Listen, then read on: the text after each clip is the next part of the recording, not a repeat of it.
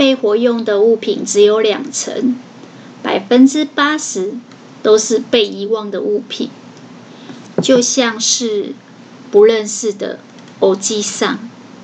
我是小仓鼠，欢迎收听。社畜逃脱笔记，这是一个有关自我成长及财务自由的节目，陪你一起关注你的人生，掌握你的命运。Hello，大家，小仓鼠又来分享有声笔记了。今天要跟大家分享的这本书，书名叫做《断舍离》。断舍离，作者是山下英子。山下英子，上一集我们讨论了为什么要断舍离，讨论到便秘的人，还有过去的时代跟现在的时代不一样，还有高嘉瑜，呵呵，内外不一致，让你有落差感。那这一集我们要讨论什么呢？有常听我节目的人应该猜到了，上一集是坏，为什么需要断舍离？那这一集就是 how，要如何断舍离？讨论有关如何进行断舍离呢？这个作者先讲到一个筛子，就是像你要过滤面粉的那个筛子一样。他说：“第一个筛子也是最大一个筛子，那就是被遗忘的物品。什么样的东西是被遗忘的物品呢？这个作者说，其实，在整理这个居家环境的时候，你会发现一个很有意思的法则，它叫帕累托法则，又叫八十二十法则。”帕累托大家可能没听过，但八十二十法则，我相信很多人都有听过。最著名的就是百分之八十的人的钱被另外那二十 percent 的人所赚取，所以现在的社会处于一种 n 型化的社会。n 型化就是百分之八十的人都是相对没有那么有钱的人。而另外二十趴的人，就是金字塔顶端的人，他们的收入就会比较丰富。原因是因为他们赚到绝大多数八成的人的薪水。而这个八十二十法则呢，在嗯断舍离里面也是会发现的。这个作者。讲一个很有趣的概念，他说：“你会发现一个家里面真正有被你活用的物品，其实只有大概两成。换句话说呢，其实有八成以上的东西是被你遗忘在角落的。”那这个作者给他取一个很有趣的名字，叫“不认识的欧吉桑”。我不知道大家。对，欧吉桑是有没有概念？就是日本人叫女生为欧巴桑，叫男生为欧吉桑，所以就是隔壁的大叔的意思。为什么呢？因为这些大叔可能是你的街坊邻居，短暂的可能在路上有跟你打过招呼，你可能有遇过他，但跟现在的你其实没什么。瓜葛就是平常你们其实不会联系，也不会见面，所以如果下次你再见到他的时候，你会忍不住的想问他说：“嗯，请问你是你是哪位？”没错，就是其实你对他很陌生，你已经忘记他，已经被你遗忘了，他是你不认识的偶机上。作者说：“其实啊。”你会发现，真的开始做收纳跟整理的时候，有百分之八十的东西你根本都没在用，而且你其实很有可能已经忘记它。就像住在你左右邻居的一些欧吉桑一样，如果平常没有常常打招呼，其实你已经忘记它了。那它就很像那个欧吉桑躺在你的衣柜里面，呃。在你的壁柜里面，或者是可能在你的衣橱里面。那作者的意思是说，如果你要断舍离、过滤掉一些东西，第一个应该被你丢掉的杂物，就是不认识的欧吉桑。所以我把这一个呃如何进行断舍离取为先丢一个人，丢什么人，就是不认识的欧吉桑。接下来再来过滤其他东西。第二个筛子呢，是三个轴心。简单来讲，就是三个焦点。焦点是什么呢？焦点是判断一件事情的一个依据，也是有可能来自于你的价值观。记不记得我们上一集有讲说，为什么你需要断舍离，但是你常常丢不掉？他说，因为以前的人真的是物质比较匮乏，所以只要这个东西还能用，通常我们就会舍不得丢。但是呢，其实这个观念是需要改正的。原因是因为，当你把这个东西还能不能用当成你的轴心、你的焦点，用来取舍你要不要丢这个东西的时候，你会发现，其实你的焦点在这个物品本身。这个作者取他一个名字叫做“物品轴”。就是用这个物品为主人为轴心，就很像是有时候我们会说，有的人呢，呃，比较自我为中心，就是他认为全世界的人都应该把他当地球围绕着他转，以他为中心。他说，其实有时候我们思考事情的判断依据，倘若把轴心放在物质。物品本身上面，你就很容易出现这种没有办法丢掉东西的状况。作者有举例啊，比如说我们有些人会买名牌的衣服、鞋子、包包，他们都有一个特色，就是它的东西做得很精致以外，它连它外面的纸盒、纸袋都包装做得很精致。然后很多人只要看到这个东西。呃，做的很精致，就会很反射性的那种动作，就是把它留下来。所以他说，这个叫做条件反射的行为，就是说你的行外在行为其实没有经过你太多的思索，但是你这样的行动其实基本上是以物品为中心，就是这个东西是好的，是漂亮的，是能用的，你就会想留下来。而不是以你本身为中心，那某种程度它会变成一种呃强力胶，就是它会抓着你不放。呃，用道家的说法，就是这是一种执着，一种我执。当你对某件事情很有执着，在心理上很依赖它的时候，你就会舍不得丢，你就会失去判断的能力，那这个依恋物品的这种执着呢，它就像心理的强力胶，它会让你迷恋物质。但事实上，人的欲望无穷，而且人其实是喜新厌旧的东西。就像上一集我举例说，再喜欢的香水，买一瓶还可以，用完再买第二瓶。结果要买第二瓶的时候，小姐就鼓吹你一次买三瓶。有需要吗？作者说，其实很多时候你是用不到的，但是你总想着说，也许有一天，未来可能会，哦，因为未来，所以我们有可能会用到，然后你就买回家了。到最后你会发现，你填满了整间房间，你知道吗？这个填满整间房间是要付代价的，以。台湾现在的高房价，如果你把收纳的面积跟大小用来计算房租，就是有些东西其实你一直都没有用，而且用不到，已经放着数十年了。那你去计算它每一坪的坪效，坪效这个词很有意思。我的第一份工作是百货公司的行销企划。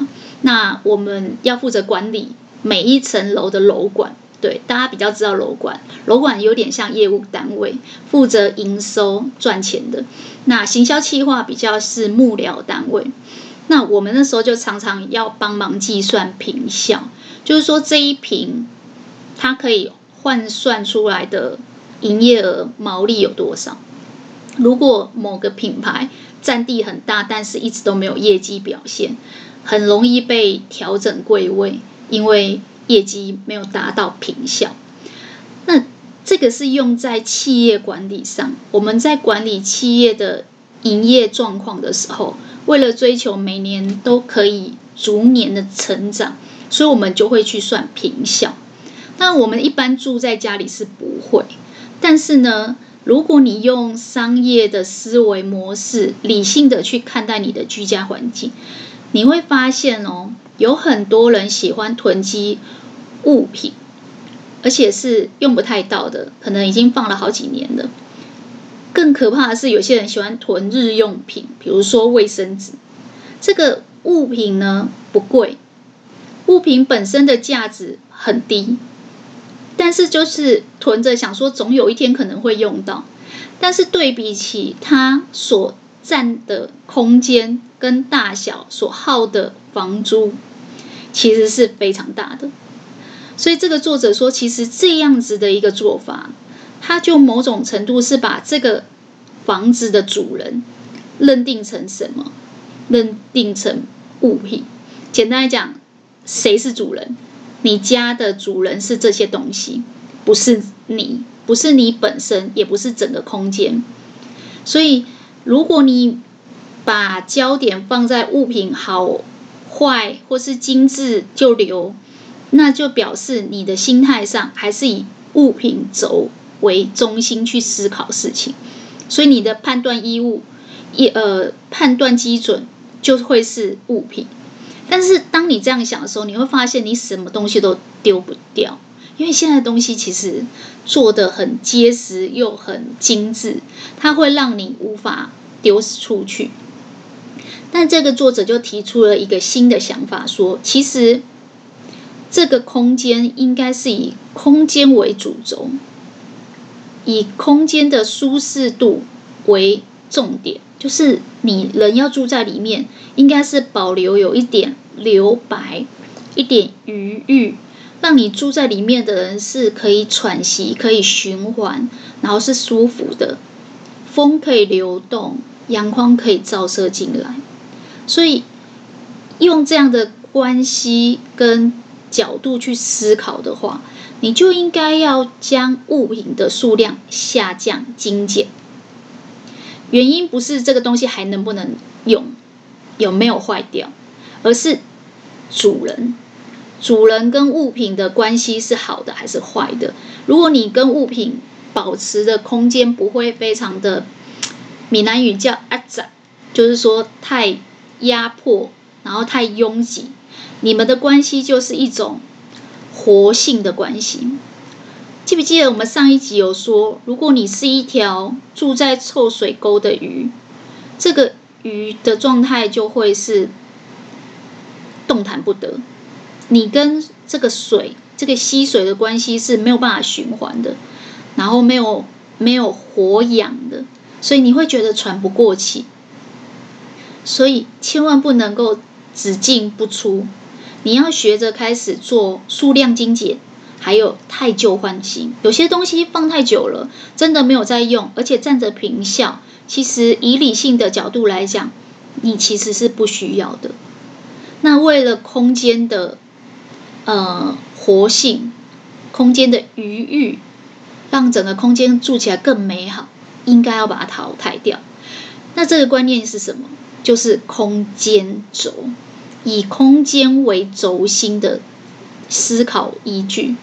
所以这个作者说，其实我们最常遇到的第一个迷思就是，东西没有坏，为什么要丢？那就是因为我们是用物品轴去思考事情，却忘记了你才是这个家的主人，空间才是这个这个居家环境的主人，而不是物品。同时间也要慢慢的锻炼自己去判断，为什么自己会这么执着或依赖、依恋的这个物品，这是不是反映内心的什么？第二个部分是他人轴。我们刚才讲完物品轴，东西没有坏，舍不得丢。还有一种情况，不见得是这个东西有没有坏，或是它是不是精品，是不是很精致。有时候是这个东西呢，是别人好心送我的。可能去喜宴的时候，人家会送一些赠品，或者是父母师长、邻居，甚至配偶会送你东西。我相信，应该很多人家里都还留有以前情人送你的礼物。呃，当然，如果后来结婚，就应该要亲一亲，要不然对呃婚姻关系不是很好。但是，你有没有想过，他人轴这个概念是怎么来的？他人轴一样，轴就是轴心。如果你的思考、判断依据的那个轴心是绕着、围绕着他人。比如说，别人送你的某个赠品，虽然你都没有在用，但是你还是不好意思丢。那是因为这个东西带有他人的价值观。因为这个东西虽然，嗯，你实在其实也平常也没有习惯用这个东西，可是别人好心的送了，如果把它丢掉，好像泯灭了别人的好心这种感觉。但是这个作者说，这就是。我们很容易，呃，违逆自己的本心，没有办法顺从自己的内心真正的自我的价值观。因为当你用了别人给的东西，其实你明明不想用的话，它等于就是承载了别人的价值观。我相信听小仓鼠节目比较多集的，应该常常会听到小仓鼠讲过这个概念，就是不要注意。注重他人对自己的眼光，因为他人的目光就是他人的价值观跟想法。每个人的人生都只有一次，如果要照着别人的想法跟别人的价值观去活，其实是是会活得很辛苦的。相同的，所有的物品，其实它都是一种投射。如果这个东西你不想用，说明它对你来讲可能。不重要，可能不能接受，可是又不好意思拒绝。你知道，有时候别人的好心是，呃，最贵的东西。有一句话叫“免费的最贵”。虽然别人好心送的不用花钱，但是你没有办法拒绝。所以这个作者说，当你把这些别人送的东西，你没有在用的，把它丢掉，就是卸货。有人说怀孕怀胎九个月，然后把小孩生出来叫卸货。对，他说，其实当你把这些其实真的你不符合你需求的东西丢掉，他就是卸货他人的价值观，也是拒绝活在别人的眼光里。很有意思哦，没想到整理家里可以反思出这么多。其实这个作者山下英子的作品。很有深度，他一系列从断舍离到俯瞰力，还有自在力这三本书，小仓鼠都会呃循序渐进的把它制作成笔记。原因是因为我觉得这一整套把它学习了，而且实践在你的生活当中，你会发现你不是只有。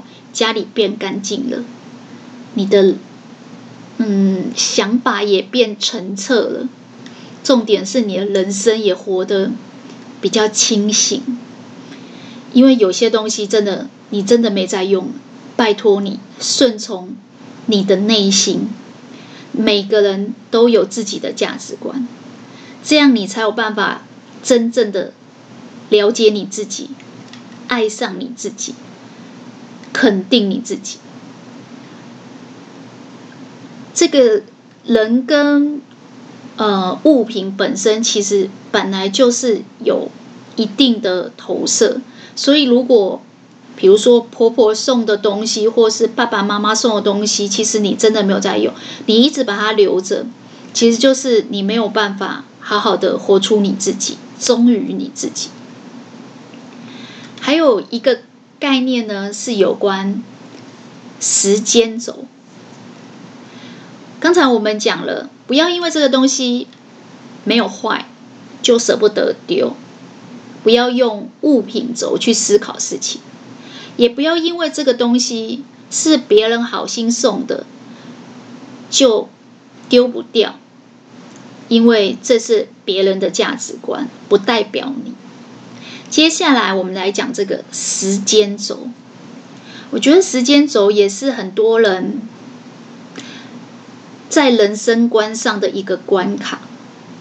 我记得之前我听吴淡如的 podcast，他也有讲过，其实，在商学院里面非常讲求的，就是企业在做任何决策的时候都要快很准，不能因为过去已经有做了一些投资跟投入，然后有了所谓的沉没成本，就。不愿意该停损要停损，其实这件事情套用在你做股票，或者是你的人生观，甚至现在来整理家里，都是非常管用的。为什么这么说呢？小仓鼠的节目最常讲这个，就是不要后悔过去，也不要焦虑未来。这个作者说，其实啊。我们常常会觉得说，很多东西买进来了就不能丢掉。有一点是因为我们并不知道，其实物品跟我们的关系是会有变化的。用一个比较直白的说法，就是我们人性是喜新厌旧，所以再可爱的东西，再喜欢的东西，你小时候非常。在意的那个娃娃，你现在还会想玩吗？不会吗？因为我们会长大，所以其实，当你理解了说物品跟我们的关系，其实会随着时间的变化在移动，你就知道什么是时间轴了。作者的意思是说，因为东西跟我们随着时间可能会改变，它现在可能已经不是我需要的东西了，可能是小时候的那个小贝贝。小棉被，或者是，呃，小时候的某一只娃娃，或是小时候总是很珍惜使用的某个文具、铅笔盒，或者是橡皮擦，在当学生时代的你，可能是很重要的东西。但是，到了现在已经成年、出社会，甚至进入职场，可能对你来讲，其实这个东西已经没有那么。需要了，也不适合拿在身边的，但是很多人还是会执着着。所以这个作者说，其实要抛弃我执，就是执着于过去的这件事情，然后也不要常常焦虑不安未来，总是留了很多的东西，想说总有一天可能会需要。事实上，真正使用的频率非常低，但是就像我们刚才讲的。这个没有在用的东西，却像就是被遗忘的欧巴桑、欧吉桑一样，就躺在你的衣橱里。我相信大家一定都有这种东西，就比如说是某一次要面试的时候才去买的一套很正式的，可能那个白衬衫、黑黑色的西装裤，为了要面试。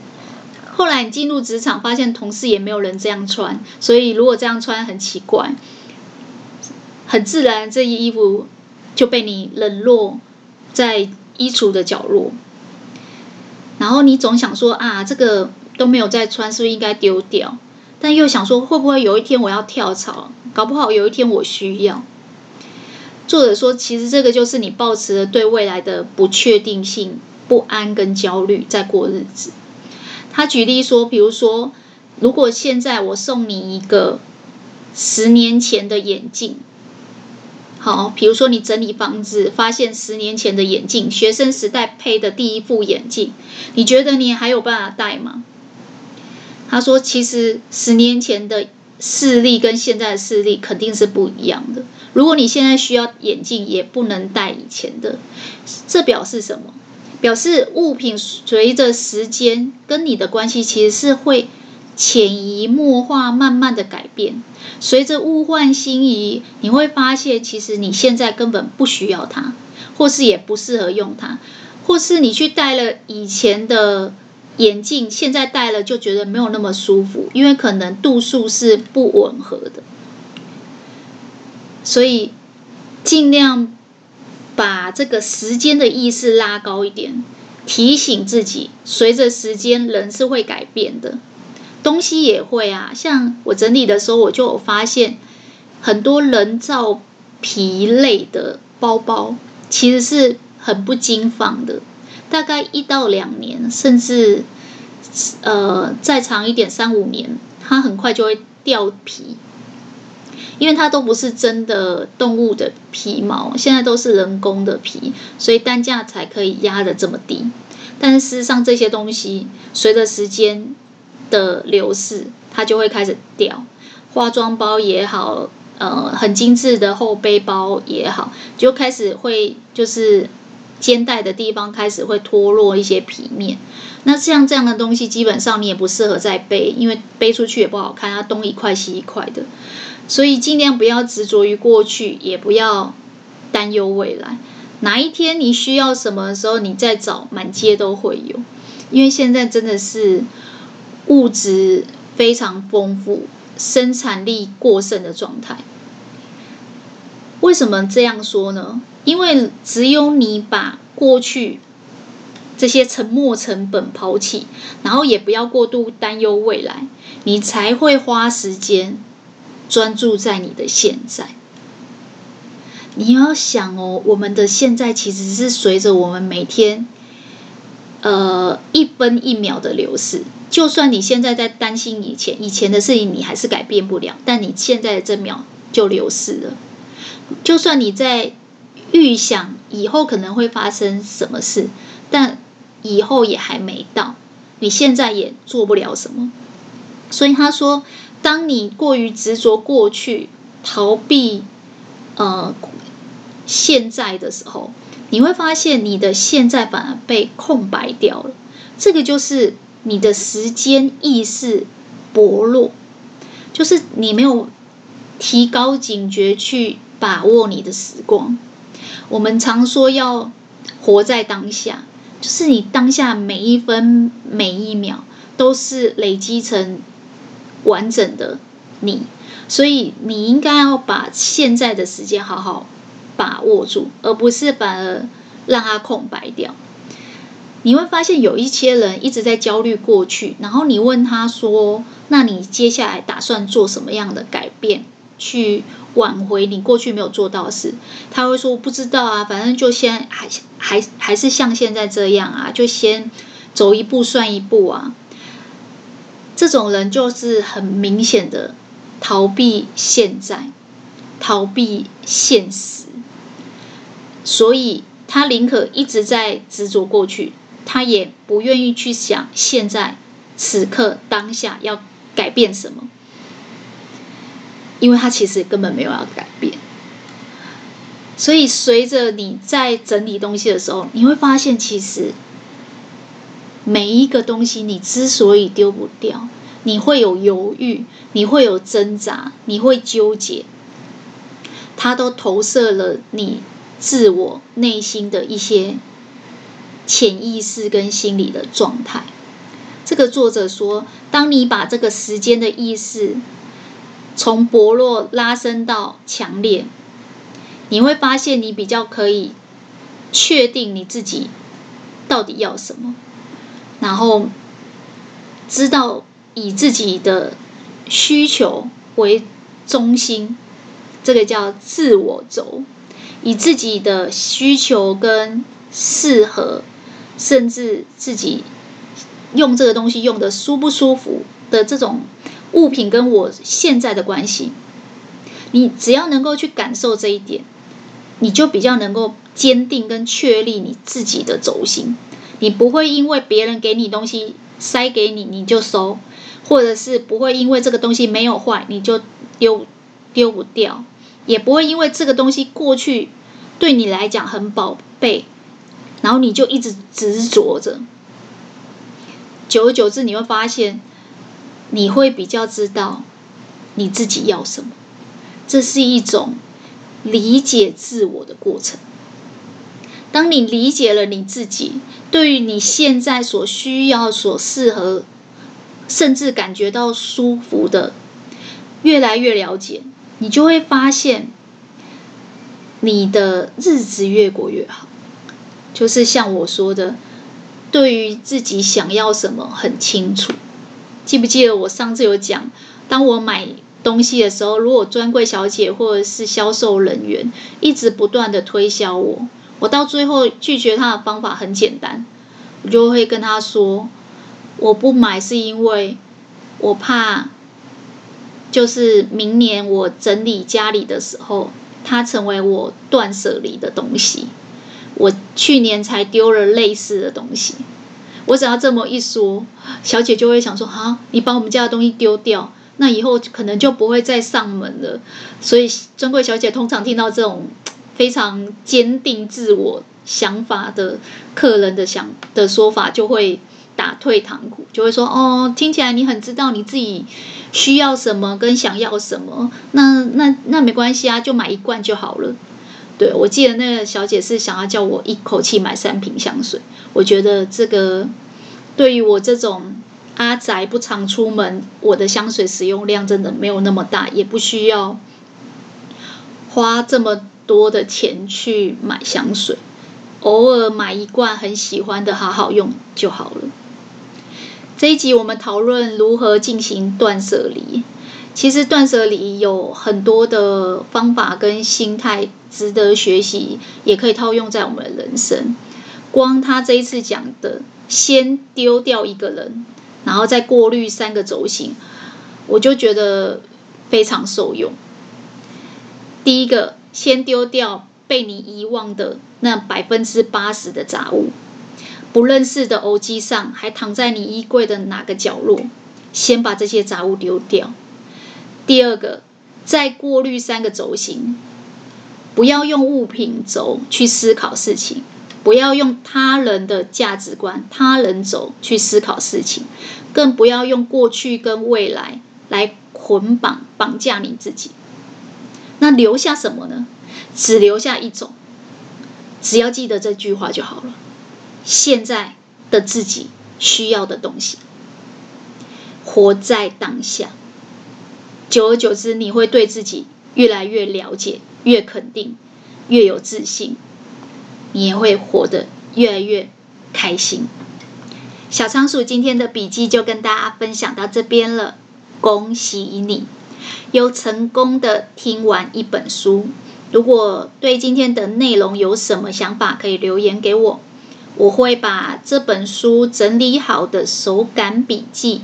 分享在方格子的部落格，我都是每个礼拜六早上会分享，星期四上架 Podcast，两天后会在方格子上架手感笔记，或者是我的脸书粉砖，你只要搜寻“社畜逃脱笔记”就可以找得到。